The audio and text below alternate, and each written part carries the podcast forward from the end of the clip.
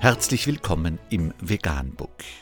Wir liefern aktuelle Informationen und Beiträge zu den Themen Veganismus, Tier- und Menschenrechte, Klima- und Umweltschutz. Dr. Med Ernst Walter Henrich am 20. Jänner 2019 zum Thema Die Bundesregierung muss nachhaltige Ernährung erzwingen. Unter www.süddeutsche.de ist nachfolgender Artikel erschienen. Die Bundesregierung muss nachhaltige Ernährung erzwingen. 0,2 Eier pro Tag, 7 Gramm Schweinefleisch. Forscher zeigen auf, wie die Erde im Jahr 2050 10 Milliarden Menschen ernähren kann. Bisher verlässt sich die Politik auf den mündigen Bürger.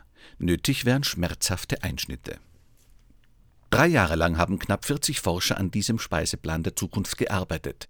Sie haben im Fachblatt Lancet detailliert vorgerechnet, was der bereits jetzt geschundene Planet noch liefern kann, wenn er 2050 10 Milliarden Menschen ernähren muss.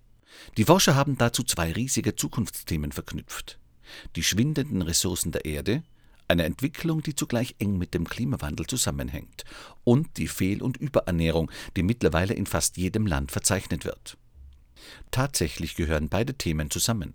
Tragischerweise eint sie nicht nur die massive Gefahr für große Teile der Menschheit, sondern auch, was Lancet-Herausgeber Richard Horton so ausdrückt. Sie sind gleichermaßen jedermanns und niemandes Problem.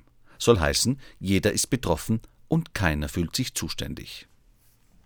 Es ist vor diesem Hintergrund sicher gut gemeint, dass die Forscher die Machbarkeit einer nachhaltigen Ernährung betonen und dabei eine Art Einkaufszettel des Zulässigen vorlegen. 0,2 Eier pro Mensch und Tag sind demnach der Erde zuträglich, 7 Gramm Schweinefleisch, 25 Gramm Soja. Nur, und hier liegt die Gefahr eines großen Missverständnisses, darf die plakative Auflistung nicht den Eindruck hinterlassen, dass die Verantwortung allein bei den Kunden in den Supermärkten liegt. Es ist illusorisch zu glauben, dass sie künftig Buch über Eierhälften und Wurstscheiben führen. Man sollte auch nicht darauf setzen, dass sie ihr Abendessen nach Kriterien wählen wie dem für die Herstellung fälligen Wasser oder Phosphatverbrauch. Schon gar nicht, wenn Industrie und Handel sie gleichzeitig nach Kräften manipulieren. Gesunde Ernährung ist komplex und von vielen Faktoren abhängig, die der Einzelne ohne Hilfe nicht kontrollieren kann. Die Erstzuständigkeit für diese Mammutaufgaben liegt daher bei der Politik. Das gilt ganz besonders für die Bundesregierung, die gerade in Ernährungsfragen extrem weit von jenem großen Wurf entfernt ist, der schon jetzt überfällig ist. Die Menge der verfügbaren Kalorien, die Ausgaben für Süßwarenwerbung, Übergewicht, das alles nimmt seit vielen Jahren zu, während die Bundesregierung nimmer müde den mündigen Bürger beschwört was übersetzt ungefähr so viel heißt wie richtet es selber. Politiker aber müssen viel stärker lenken und auch schmerzhafte Einschnitte zulassen. Steuererhöhungen, Werbeeinschränkungen, Kennzeichnungspflichten und ein Bann von Transfetten gehören dazu. Nur wenn sie auf diese Weise klarmachen, wo ihre Prioritäten liegen, kann man auf die kollektive Anstrengung hoffen, die nötig ist, um die Erde vor dem Kollaps zu retten. Anmerkung zwar eine angemessene und notwendige Forderung, allerdings hat ja die CDU-Vorsitzende Kramp-Karrenbauer bereits verkündet, wer ein Fleischverbot fordere, wolle den Menschen das Leben zur Hölle machen.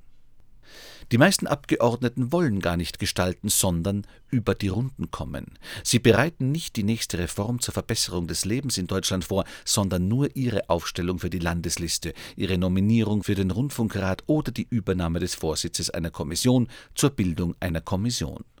Alles sieht nach Politik aus, aber oft geht es um nicht viel mehr als private Vorteilssicherung sagt Gabor Steingart, ehemaliger Herausgeber des Handelsblatts, in seinem Buch Weltbeben. Vegan, die gesündeste Ernährung und ihre Auswirkungen auf Klima und Umwelt, Tier- und Menschenrechte. Mehr unter www.provegan.info.